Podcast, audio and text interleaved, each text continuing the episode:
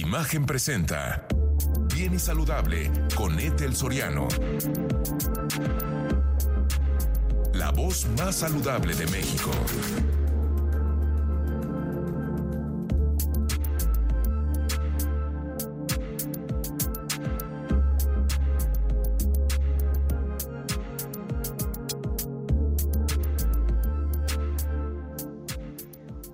Los saludo con un gusto enorme. Yo soy Etel Soriano. Gracias por acompañarme en Bien y Saludable. Fíjese que hoy es el Día Mundial del Cerebro.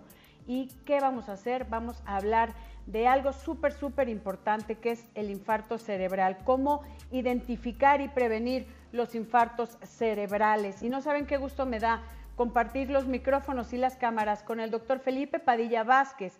Él es director médico del Instituto de Neurología neurocirugía y enfermedad cerebrovascular, eh, bueno, que es el INEDSEB, IAP, es una institución de asistencia privada. Qué gusto, gracias por acompañarnos, querido Felipe.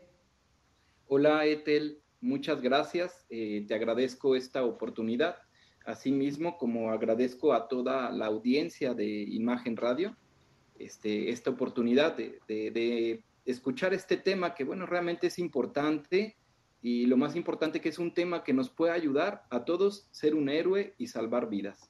Ay, que eso sería maravilloso. Déjenme comentarles acerca del infarto cerebral, que es una de las afecciones cerebrales más graves, complejas y costosas a tratar. Eh, es el infarto cerebral, ¿no? Esto es súper, súper importante porque hay cosas que podríamos hacer para prevenirlo y para detectarlo a tiempo y para buscar ayuda en un servicio de urgencias. De acuerdo con el Instituto de Neurología, Neurocirugía y Enfermedad Cerebrovascular, el infarto cerebral se presenta, escuchen, ¿eh? en uno de cada cuatro mexicanos. Según el INEGI, el infarto cerebral es la primera causa de discapacidad adquirida y la séptima causa de muerte más frecuente en el país. Entonces sí es súper importante que comentemos esto, querido Felipe. Eh, yo em, eh, como profesional eh, de la salud, yo soy licenciada en rehabilitación, entonces sé lo que conlleva cuando logran, cuando se logra salvar la vida, lo que lleva la discapacidad y el tiempo que esto eh, requiere para poder regresar a sus actividades cotidianas. Entonces entiendo perfectamente lo que es el, infarto cerebral. Así que con la conmemoración del Día Mundial del Cerebro, ¿qué te parece si empezamos a hablar de qué pasa cuando hay un infarto cerebral? Claro que sí, Etel pues como tú mencionaste, el infarto cerebral eh, realmente es, ocurre en una de cada cuatro personas. Y esto, bueno, finalmente pone esta enfermedad en, en el panorama, en números rojos, donde es una enfermedad muy común. Todos conocemos a alguien que ha tenido algún problema vascular cerebral. Y bueno, empezando con esto, la, la, enfermedad vascular cerebral es un problema que tiene muchos nombres. Es conocida como ACV, EBC, SB, enfermedad vascular cerebral, stroke, ictus, infarto, embolia, hemorragia. En general, la enfermedad vascular se divide en dos grupos grandes, lo que es la hemorragia y lo que es el infarto. La hemorragia es la enfermedad en donde el vaso sanguíneo se rompe y debido a esto genera una un derrame de la sangre dentro del cerebro, dentro del cráneo. Y la otra parte, que es la, el EBC isquémico, o también conocido como embolia, que es cuando esa arteria se tapa. Esta es la más común, ocurre en el 80-85% de los casos, y por eso es de que las campañas internacionales dan mucho en cuanto al infarto cerebral o al stroke, debido a que esto es muy común. Ok, ah, una este, pregunta, querido Felipe. Hablando de eh, lo que es la enfermedad vascular cerebral, lo vamos a poner así, que se divide en estos dos grandes rubros, lo que es una hemorragia o lo que es una, embolia. La hemorragia, si nos vamos, eh, ¿cuáles serían las causas? Decías un rompimiento de algún vaso, como una malformación arteriovenosa, un aneurisma. ¿Cuáles son las causas más comunes de la hemorragia? Exacto. Bueno, la hemorragia ocurre más común en la gente joven. Esto ocurre a aquellas personas jóvenes que sufren dolores de cabeza continuamente y finalmente hay veces que uno eh, piensa y cree que es una migraña y muchas veces se confunde con migraña. Eh, malamente, aquí, bueno, hay que hacer estudios diagnósticos con contraste para descartar lesiones vasculares. Y estas lesiones vasculares justamente son malformaciones arteriovenosas, que es como una maraña de arterias y venas que, hay en el cerebro y llega un momento en donde la malformación se puede romper y genera la, la hemorragia cerebral, o lo más común que es el aneurisma cerebral. Los aneurismas cerebrales finalmente son lesiones, yo siempre las comparo como un globo en la arteria es como esa llanta del carro cuando uno le pega la banqueta que se forma un chipote en la llanta, pero eso lo llevamos a las arterias del cerebro, en donde estas arterias del cerebro, por una, un problema en la pared muscular, empiezan a formar esas dilataciones y esas dilataciones son los aneurismas. Los aneurismas de entrada pueden llegar a tener cuando se rompen el 40% de riesgo de muerte y 40% de riesgo de complicaciones, que la persona quede con secuelas. Sin embargo, el aneurisma tratado a tiempo, el riesgo disminuye hasta el 1%. Entonces, es la importancia de detectar un aneurisma en las personas jóvenes con dolor de cabeza. A ver, qué bueno que mencionas eso, doctor Felipe Padilla, porque mucha gente que tiene dolores de cabeza se los, no, busca la causa. O sea, si ya eres migrañoso y ya estás diagnosticado, eso es diferente. A que de repente tengas un dolor de cabeza sin explicación y que perdura por varios días y que no buscas ayuda de un profesional. Yo tengo un caso de una amiga muy querida que su madre eh, tuvo ese dolor de cabeza y estuvo tomando analgésicos y acabó siendo un aneurisma que eh, le tomó la vida, le perdió la vida justo por eso, porque no, no sabes que puede ser un aneurisma, no sabes que este chipote de repente se revienta, como mencionaste perfectamente, como lo de la llanta, y empieza a haber una, una hemorragia. Lo que yo te quiero preguntar es, ¿qué pasa con esa sangre que hay en el cerebro? O sea, ¿qué pasa con eso? ¿Por qué es tan, em, tan tóxico, si puedo llamarlo, para el tejido cerebral? El exceso de uso de esmaltes permanentes puede provocar alteraciones y daños irreparables en las uñas. Este tipo de productos dificultan la transpiración, dañan la lámina ungueal y hacen que la uña se haga más fina, pierda brillo y se rompa. Es importante dejar descansar las uñas y no llevarlas siempre pintadas. Estoy platicando con el doctor Felipe Padilla Vázquez. Él es director médico del Instituto de Neurología, Neurocirugía y Enfermedad Cerebrovascular, el INESEP, que es una institución de asistencia privada, que ahorita platicando con el doctor me estás comentando que también atienden pacientes de escasos recursos y luego no sabemos a dónde ir. Yo creo que esto es un problema muy, muy serio en nuestro país. Eh, hay mucha gente que no ha tenido la atención adecuada y, no sabe, y ojo, eh, porque no siempre los médicos de primer contacto nos saben dirigir a los especialistas cuando tenemos un evento vascular cerebral como puede ser la hemorragia o eh, una embolia, que estábamos comentando, querido Felipe, acerca de eh, por qué es dañina la sangre cuando hay una hemorragia y, por qué se daña el tejido cerebral cuando falta la sangre con una embolia. Sí, aquí, bueno, cuando la sangre se derrama y, se sale del vaso sanguíneo, eso irrita, eh, mucha de la irritación es en el tejido cerebral que genera un edema, edema cerebral. Además, todas las arterias eh, se irritan también y eso genera una complicación que se llama vasoespasmo. El vasoespasmo es una eh, complicación de los eh, aneurismas rotos en donde las arterias se empiezan a apretar y empiezan a generar zonas de infarto cerebral. Esto ocurre en personas en, en quienes un aneurisma se rompió por eso la importancia de detectar a tiempo una lesión de aneurisma y tratarla a tiempo antes de que genere la hemorragia. Claro. Aquí justo te quiero preguntar eso. ¿Cómo podemos detectarlo? Porque nadie se hace estudios eh, del cerebro a menos de que tenga sintomatología, porque pues así, así, así somos. Deberíamos de tener cierto, cierta, cierto compromiso con nuestra salud y de repente checar que nuestro cerebro está en perfectas condiciones, no nada más en memoria como algunos lo hacen, sino y también en enfermedades mentales, sino en cómo está toda la cuestión de circulación, cómo lo podemos eh, detectar a tiempo. Bueno, aquí eh, nosotros usamos, justamente está pasando aquí una mnemotecnia que le llamamos mnemotecnia camaleón, en donde es K de car, ma de mano, le de lenguaje, ion de actívate y llama por teléfono. Esto significa cuando la persona tiene desviación de la cara de manera súbita, pérdida de la fuerza de la mano o de la pierna y alteración del lenguaje, es momento de actuar. Es momento en donde tenemos que llevar a la persona a un hospital y ante esto tenemos que descartar que no vaya a ser un infarto cerebral o, un stroke. Sí. El, el, infarto cerebral como tal ocurre más en el adulto mayor, personas mayores de 60 años, con algunos factores asociados como el tabaco, la hipertensión, la diabetes, el colesterol elevado, y estos factores lo que van haciendo es de que van llenando las arterias de sarro, por decirlo, que son placas de grasa, aterosclerosis. Sí, los aterosclerosis. O bien hay que descartar una enfermedad del corazón que se llama fibrilación auricular o trombos en la orejuela.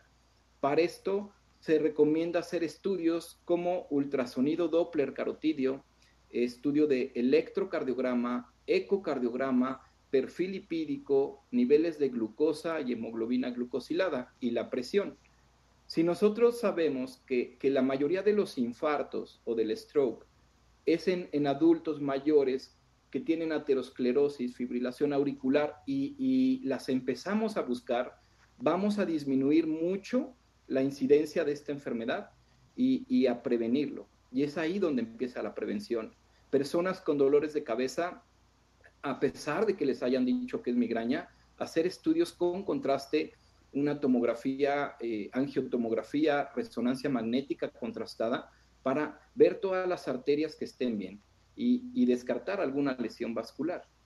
Eh, bueno, estos protocolos, eh, nosotros estamos en el INESEP, que es el Instituto de Neurología, Neurocirugía y Enfermedad Cerebrovascular, en la ciudad de Querétaro, en donde tenemos estos protocolos, se han hecho protocolos justamente de, la parte del infarto cerebral y, se han hecho campañas, de hecho tenemos una campaña que hacemos cada año en donde es una caminata de dos kilómetros, este, cada 500 metros la persona se sujeta con un paliacate en la mitad de la cara que simula la parálisis facial, camina y luego se sujetan un paliacate en la boca que significa la pérdida del habla y al final los últimos 500 metros entre dos personas se sujetan las manos y los pies con otros dos, dos eh, paliacates eh, para tratar de caminar con esa pérdida de la fuerza y, que ellos se pongan en el lugar de una persona que está teniendo un ataque cerebral, un, infarto cerebral.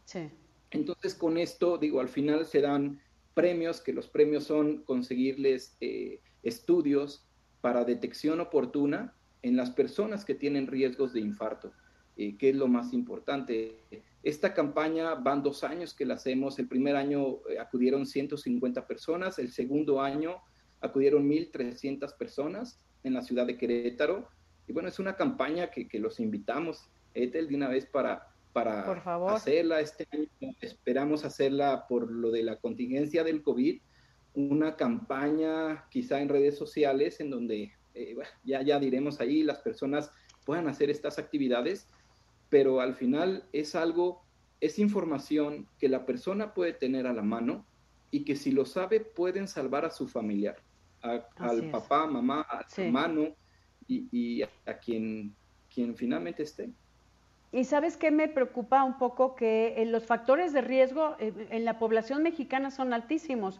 Eh, como mencionaste bien, la diabetes, la hiperlipidemia, que es esta grasa en sangre, las, las, eh, las placas de ateroma eh, en las arterias, o sea, el, tabaquismo, la obesidad, el sedentarismo, o sea, son demasiados factores de riesgo que sí deberíamos de considerar nuestra salud cerebral fundamental, porque sí, la discapacidad o incluso la muerte podrían tomar lugar y en este caso. ¿Cómo, cómo eh, vamos a una breve pausa, pero querido Felipe, ¿cómo contactamos al, al, Instituto de Neurología, Neurocirugía y Enfermedad Cerebrovascular, INESEB, Institución de Asistencia Privada, que están en la ciudad de Querétaro, cosa que les mando un abrazo enorme a todos mis amigos de Querétaro, que tenemos una gran audiencia ahí. ¿Cómo los contactamos? ¿A través de qué página? ¿Alguna red social? Sí, tenemos nuestra página en INESEP, en donde eh, tenemos una página justamente en Facebook, eh, nada más ponen la palabra INESEP con doble, N, en Instagram, doble N en Twitter, eh, en la página www.inesep.com y bueno, en los teléfonos que es 442-1959-69 y al 442-227-5067, en donde bueno, estamos para servirlos y, para ayudar. Los puede contactar a través de INESEF con B eh, de vaca al final, doble N, www.inesef.com o al 442 19 59 609. Le repito, 442 19 59 609. están en sus redes eh, sociales como INESEF. Así que, por favor, si tiene dudas de cómo está la salud de su cerebro, que hoy estamos conmemorando el Día Mundial del Cerebro, es el momento de acudir con los expertos, así de simple. Em, oye, eh, estábamos comentando, querido Felipe, de que, qué podemos hacer para prevenir.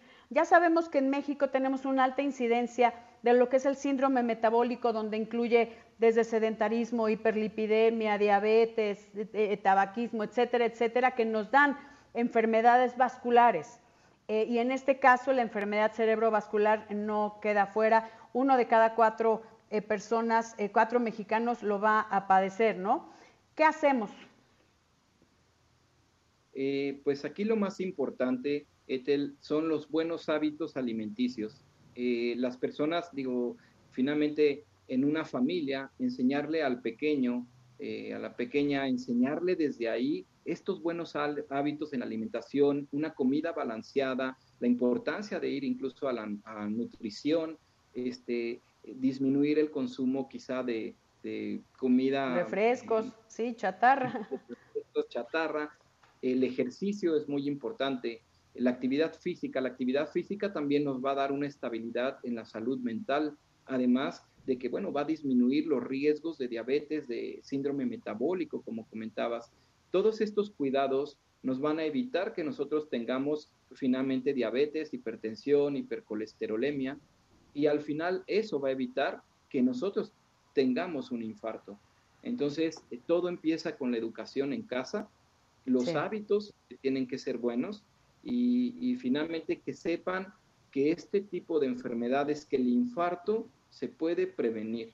Lo más importante es prevenirlo. Y digo, finalmente uno puede llegar a gastar 6, 7 mil pesos y no se compara para nada con una muy alta que puede gastar en una hospitalización por un infarto. Millones, millones, así tal cual. Oye, repíteme lo de camaleón, querido eh, Felipe, para que la gente esté pendiente y se vuelva un héroe y pueda salvar una vida. Eh, lo de camaleón, cara, manos, lenguaje. Ión de actívate. Esto es, cuando la persona que ustedes ven se altera la cara, se, se debilita. Como que se, le cae, como que hay una parálisis facial. Ajá. Se cae la cara, se debilita la mano o la pierna, pierden fuerzas y el lenguaje se altera, no pueden hablar, hablan mal o, o no entienden, es un infarto hasta no demostrar lo contrario. Tenemos cuatro horas y media para llevar a la persona al hospital y ponerle medicamento o incluso seis, ocho horas o hasta 24, depende del caso, para poder ingresar un catéter a la arteria, subirnos hasta la arteria tapada, destaparla y que la persona recupere su flujo sanguíneo. Aquí es importante el tiempo. Por eso es tan, tan importante el camaleón, cara, manos, lenguaje y onde, préndete, actívate, porque podrías ser la diferencia así, tú que nos estás escuchando, que tal vez estás junto a tu padre, junto a tu madre, podría ser la diferencia entre la vida y la muerte o las discapacidades permanentes en relación al daño adquirido. Eh, y todo va a depender del tiempo. Por eso en todos los centros hospitalarios y centros de urgencias, cuando hablan de un ictus, tiene que ser una atención inmediata porque las secuelas son muy importantes, incluso pueden perder la vida. Claro que sí, Ethel, pues aquí creo que lo más importante es eso, de que cada persona puede ser un héroe si se aprende estos síntomas esta información básica y llegan a un hospital temprano. Finalmente en el hospital habrán expertos en cateterismo cerebral, expertos en la parte de urgencias que ya determinarán el tratamiento, pero lo más hay importante prevención. es el tiempo. Claro, aquí por eso los invitamos a que acudan al, al Instituto de Neurología, Neurocirugía y Enfermedad Cerebrovascular es INESEP IAP, eh, lo pueden ver en su página también para que vean todos los eventos que hay, es www.inesep.com, donde tendrán toda la información y podrán saber la salud de su cerebro. Querido Felipe Padilla, gracias por acompañarnos aquí en Bien y Saludable y compartir micrófonos y cámaras conmigo. Pues muchas gracias, Etel. Yo, yo te agradezco y, te infinitamente te, agradezco esta oportunidad. El placer es mío. El placer es mío. Muchísimas gracias. Gracias, querido Felipe. Amigos, yo soy Etel Soriano y por favor, para estar bien y saludable, cuide su cerebro y cuídese.